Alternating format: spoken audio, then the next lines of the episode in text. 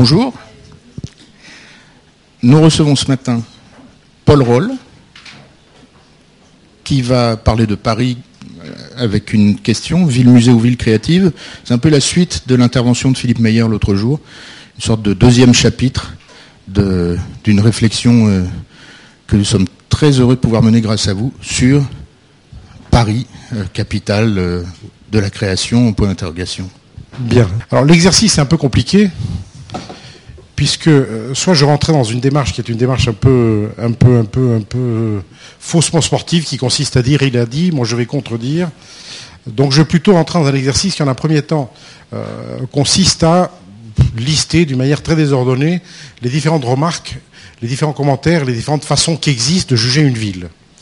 Et vous allez vous apercevoir à quel point, de toute façon, et ce sera ma conclusion, c'est presque un point de vue personnel, donc euh, euh, c'est là-dessus que je vais en finir. Alors d'abord, euh, d'une manière un peu, un, peu, un, peu, un peu courte, une ville c'est quoi? Une ville c'est ça. Une ville c'est un endroit qui, par la force des choses, vu la concentration, vu l'évolution des urbanismes, est quelque chose de laid, quelque chose qui a, eu pour souci et pour démarche d'essayer de faire loger des personnes en grand nombre, aussi proches que possible, le lieu de travail. Donc ça donne des choses assez laides, des choses un peu moins laides. Ça, c'est évidemment Londres avec le, bâtiment de, Foster. Ça, c'est chose qui est probablement trop beau, dans, un raisonnement un peu différent. Ça, c'est la première publicité que Google a fait dans son histoire. il y a une musique qui va avec et, qui, qui, donne un peu le ton, mais Google, pour la première fois de son histoire, il y a deux ans, deux ans et demi, fait une première publicité au pire des moments en termes sociologiques de la culture américaine, qui est au moment du Super Bowl. C'est l'espace publicitaire le plus cher de la télévision américaine. Qu'est-ce qu'ils choisissent comme sujet? Ils choisissent Paris.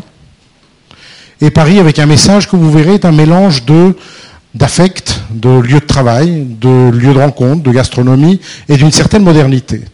Alors, là où nous, les Français, avons plutôt l'habitude, je développerai par la suite, à être plutôt sévères sur nous-mêmes, on s'aperçoit que à un endroit totalement improbable et sur lequel nous, on n'aurait jamais pensé qu'on serait sujet de communication, on nous utilise sympathiquement pour parler de nous.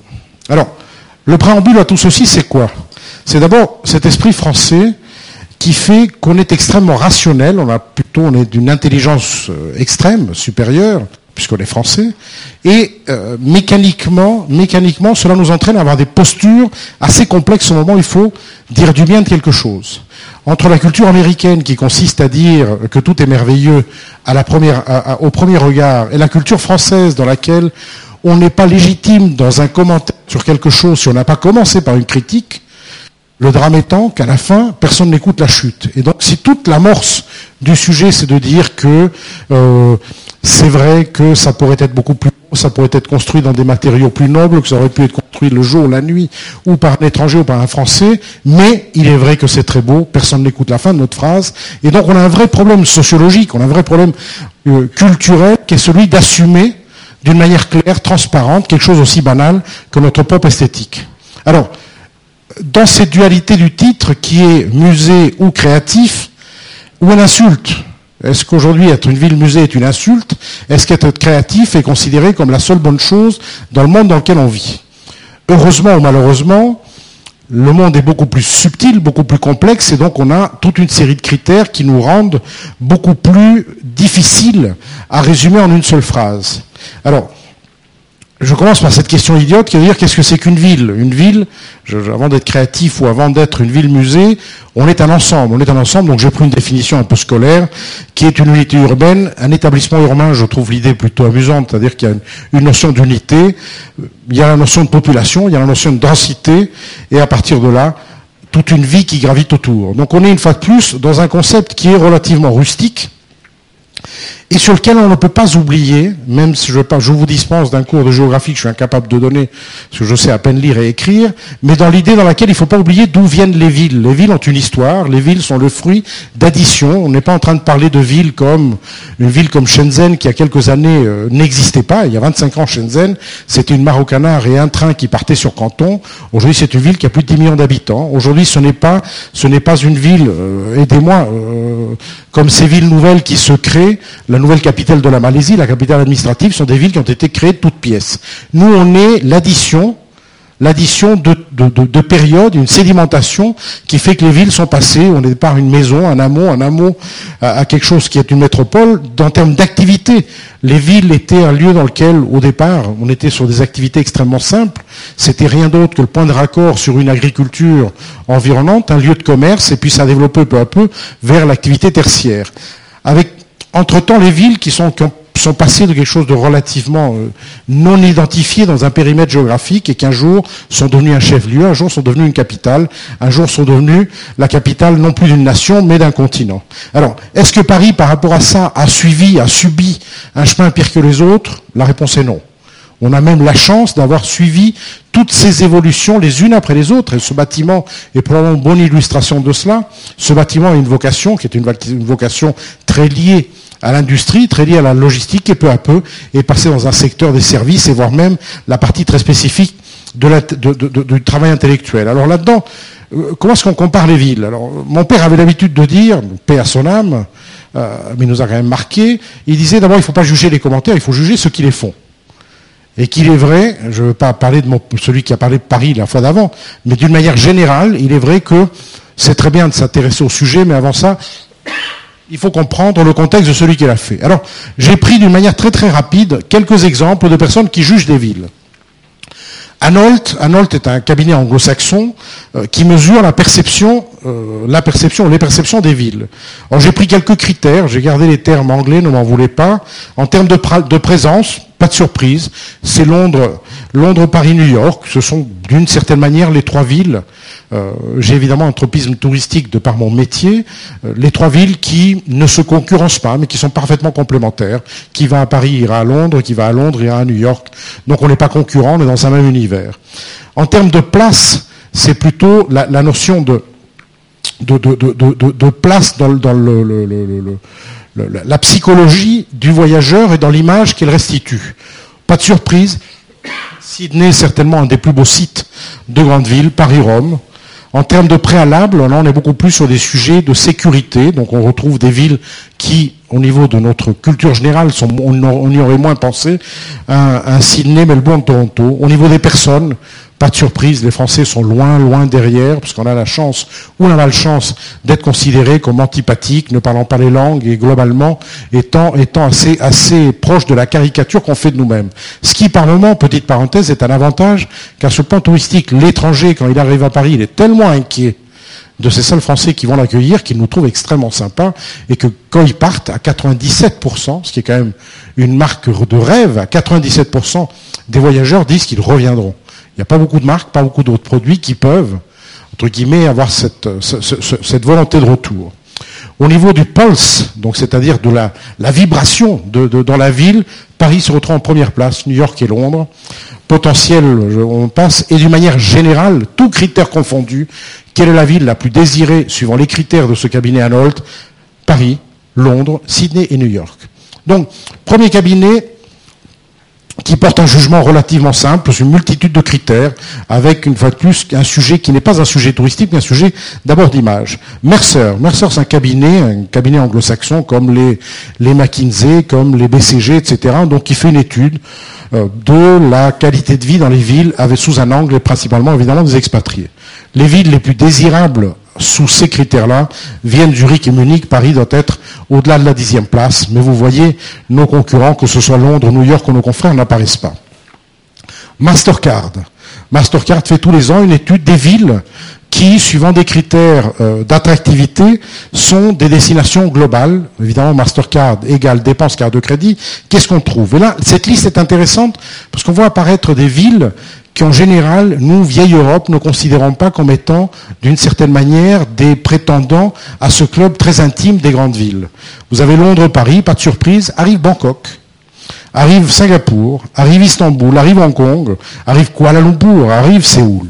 Et là, on s'aperçoit pour la première fois avec ce tableau-là que dans cette vieille Europe sympathique, belle, par moments un tout petit peu figée, il y a des villes qui, sans les contraintes historiques, architecturales, sans les contraintes, entre guillemets, administratives qui sont les nôtres, sont en train de tailler la route au point où, à échéance 5 ans, 6 ans, 7 ans, on aura dans les capacités hôtelières les plus importantes au monde, on va voir arriver des villes qu'on n'a pas du tout vu venir. C'est le cas de Bangkok, c'est le cas d'Hong Kong, et c'est le cas de Istanbul. Donc on est dans un monde qui, dans cette vie de ville, dans, dans, dans, ce monde dans lequel on choisit des destinations de voyage, on s'aperçoit que cette vieille Europe est en train de se faire quand même tailler des croupières.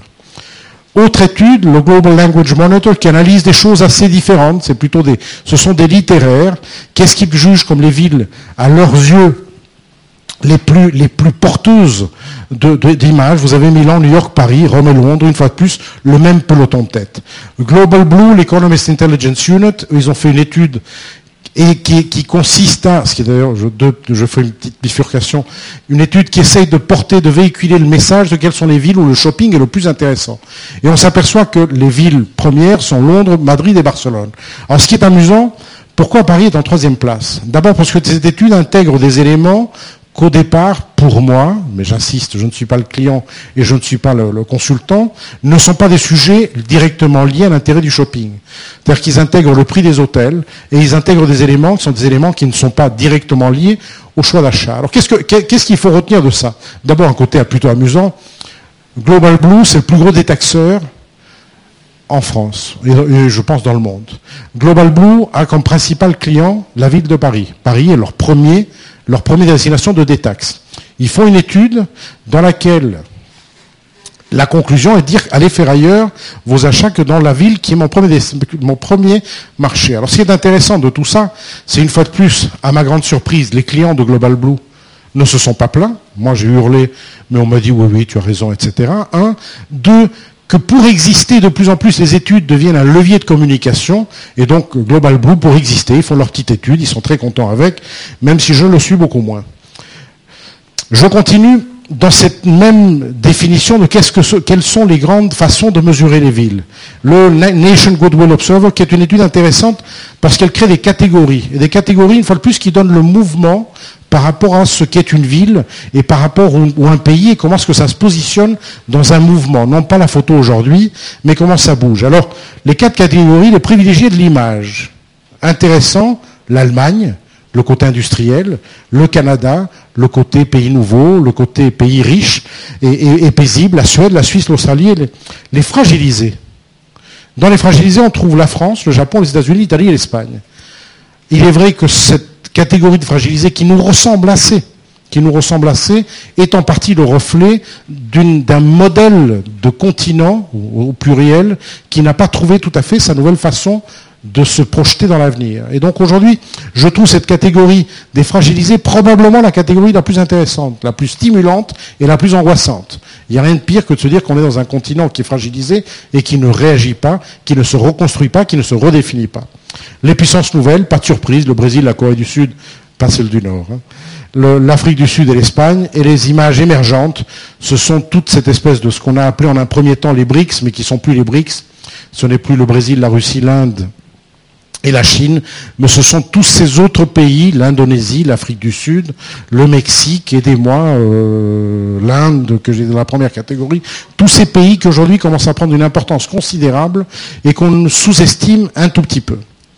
Et dans cette même, dans ce même, dans cette même étude, euh, qu'est-ce qui apparaît? La France est la championne de la créativité, les États-Unis de l'innovation. Donc, une fois de plus, si on reprend tout ceci bout à bout, on s'aperçoit que, que tout le mal tout le mal que nous disons de nous-mêmes mérite d'être pondéré, mérite d'être relu et mérite d'être vu sous un angle un peu différent. Alors cet angle un peu différent fait quand même sortir des éléments de ce qui, pour moi, fait qu'une ville est vivante. Une ville est vivante, alors je me suis listé quelques critères, à cause de son activité économique et attractivité. Aujourd'hui, Paris, en tant que tel, est considéré comme une ville vivante, une ville dans laquelle il se passe des choses, dans vos univers, dans vos métiers. Prenez le cas d'Uniclo. Uniclo, le président d'Uniclo, a décidé, il y a cinq ans aujourd'hui, de s'installer en Europe. Le début de son installation en Europe, il a dit c'est Paris et nulle part ailleurs que Paris.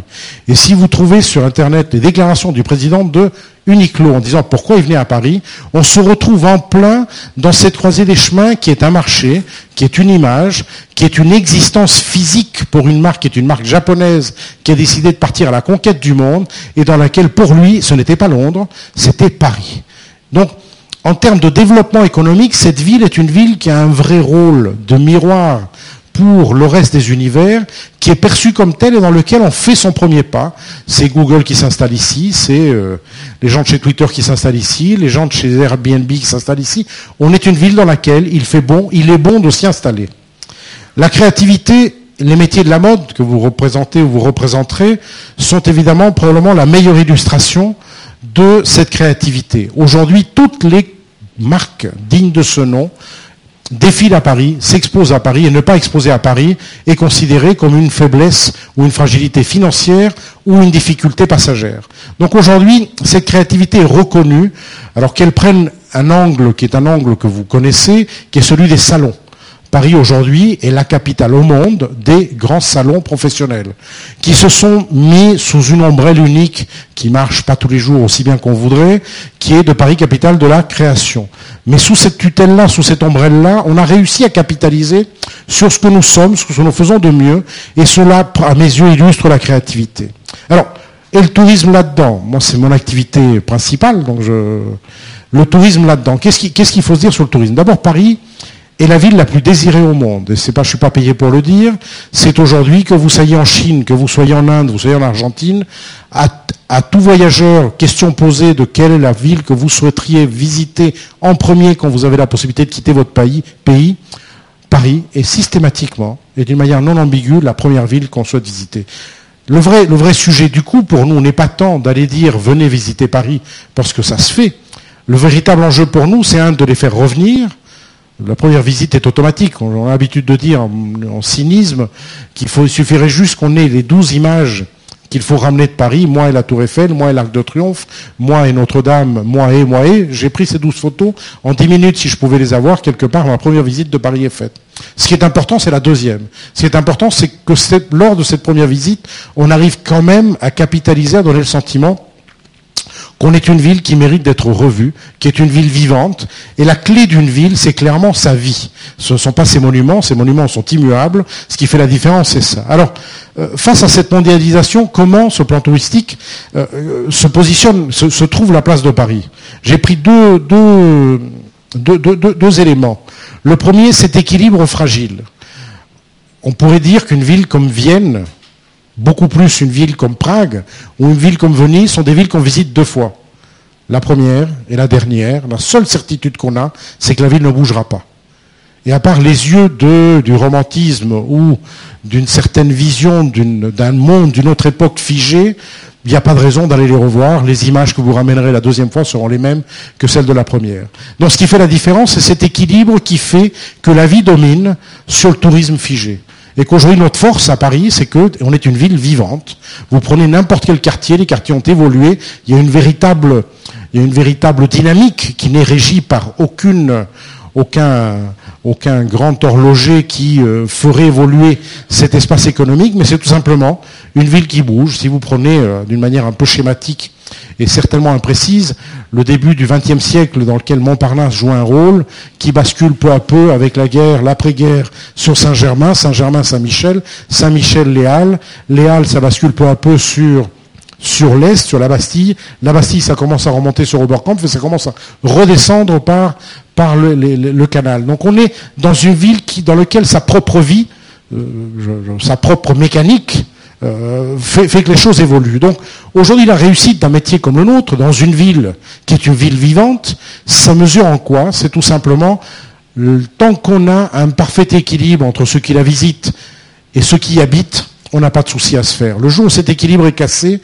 où le visiteur a le sentiment d'être tombé dans une ville qui est une ville morte, ou l'habitant a le sentiment de ne plus être chez lui parce qu'il est dans une ville touristique, on a un souci.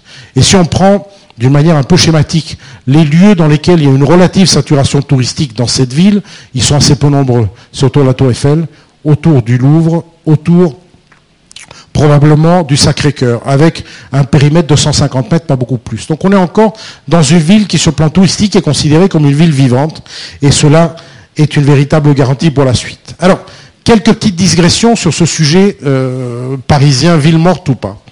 Alors d'abord, la politique.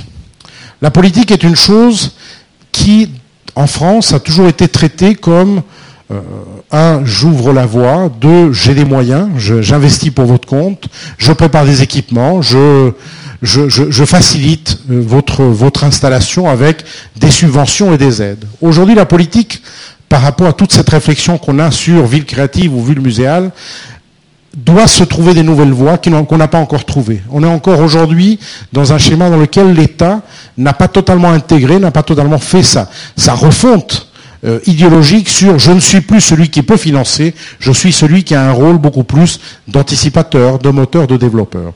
Et dans, dans, la réflexion qui est celle d'aujourd'hui sur une ville créative, il faut se poser la question de quel est le rôle de l'État, quels sont les moyens de l'État à partir du moment où on n'est plus dans un débat de financement, où les équipements dans les grandes lignes existent déjà et les subventions sont plus tout à fait à la, mode. deuxième digression, qui essaie de dire, et si jamais quelques événements auraient marquer cette ville. Alors je marquais d'une manière un peu, c'est presque du mauvais goût. Si les Allemands avaient rasé Paris, ben, écoutez, on ne serait pas ce qu'on était. Que serait devenue cette ville? Elle serait moins muséale. Qu'est-ce qu'elle serait? Quelle allure elle aurait pris? Je ne sais pas. C'est une réflexion qui est ouverte. Dans le même, dans le même esprit, on a plutôt l'habitude, les étrangers surtout, ont le sentiment que Paris s'est gelé avec Haussmann. Haussmann a refait l'urbanisme de la ville, a fait le quadrillage, a refait un certain style dit haussmannien. Et le sentiment qu'ils ont, c'est que cette ville n'a pas bougé depuis. Or, si vous vous amusez juste à traverser la Seine, vous allez au pavillon l'Arsenal, qui est un, lieu plutôt intéressant et de réflexion et de constat sur ce qui s'est passé sur le plan architectural sur cette ville, vous apercevez que c'est une ville qui continue à bouger. Et que vous prenez juste les grands architectes, j'en dirai deux mots par la suite, mais les grands architectes, la plupart des grands architectes du monde ont des œuvres à Paris qui sont, qui respectent le point d'après qui est les ABF. Les ABF, c'est quoi? C'est les architectes des bâtiments de France. Ce sont des ayatollahs, souvent antipathiques, parfois sympathiques, dont la responsabilité d'assurer une cohérence, qui ne veut pas dire une, homogénéité, une cohérence dans cette ville. Les règles de base d'urbanisme de cette ville, c'est je ne construis, je ne peux pas construire quelque chose qui fait plus de 37 mètres, je ne peux pas construire n'importe quoi à, moins de 500 mètres d'un monument sans l'autorisation des, ABF. Et à partir de là, c'est créé cette espèce d'homogénéité. Si vous vous souvenez, la première image de Londres que j'ai montré tout au début, dans laquelle vous avez euh, le, concombre, le gherkin euh, de, Foster à Londres, avec une architecture totalement, euh, comment on dit en français, erratique, euh, totalement désordonné, c'est l'opposé de l'image parisienne. L'image parisienne, vous êtes toujours sur les 37, vous êtes toujours sur cette même cohérence. Donc, une fois de plus, ce sont des éléments qui ont fait que cette ville a assuré une certaine, une certaine logique. Dernier élément, et si, et si Paris, Paris perdait ses habitants? Ce n'est pas le cas. Paris aujourd'hui, pour la première fois depuis probablement 40 ans, regagne des habitants. Le nombre d'habitants en ville augmente. Et cela est certainement, par rapport au sujet d'aujourd'hui, la meilleure preuve la meilleure preuve du fait qu'on est dans un monde vivant, qu'on n'est pas dans une, une ville figée dans laquelle, bah, écoutez, on part vivre loin. Le temps de transport, évidemment, est devenu un vrai sujet. L'évolution des familles est devenue un vrai sujet. Moins d'enfants, la possibilité de se reloger dans moins d'espace. Mais il y a quand même un sujet important qui est le fait que les villes retrouvent leur, leur place. Et petite remarque que je ne développerai pas, les villes aujourd'hui sont en train de retrouver un certain humanisme, sont en train de retrouver des éléments qui les rendent moins, moins minéral, moins métalliques, moins, et je, je prends un micro-phénomène, mais qui est un événement majeur, qui est l'arrivée de Vélib. L'arrivée de Vélib, qui est un événement dans l'absolu, qu'on aurait pu considérer comme un gadget, a changé radicalement et la perception qu'ont les étrangers de nous. On a été perçus on n'a jamais prétendu avoir été les premiers à lancer un système tel Vélib. Il y a d'autres villes qui l'ont fait avant nous. Mais on a été les premiers à le faire en masse. Et on a été les premiers à lancer, les premiers à lancer 1500 stations, 20 000 vélos dehors, avec un changement qui est un vrai changement dans lequel le vélo a pris le dessus sur la voiture à certains endroits, dans lequel il y a une certaine convivialité que cela crée.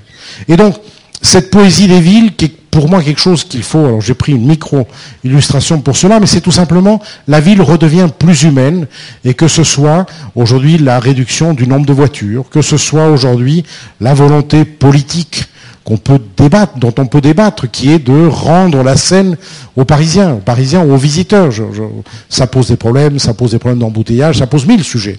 Mais l'idée est toujours la même, c'est de redonner à l'habitant de la ville, aux visiteurs de la ville, le fait, jusque-là on n'avait que des ponts, aujourd'hui on a des ponts, on a une rivière en dessous, et aux curiosités, on peut même, pas encore se baigner, Chirac attend toujours, mais surtout la possibilité aujourd'hui de retrouver une rivière qui est un rythme différent, qui est une vie différente et surtout des espaces qui nous sont rendus.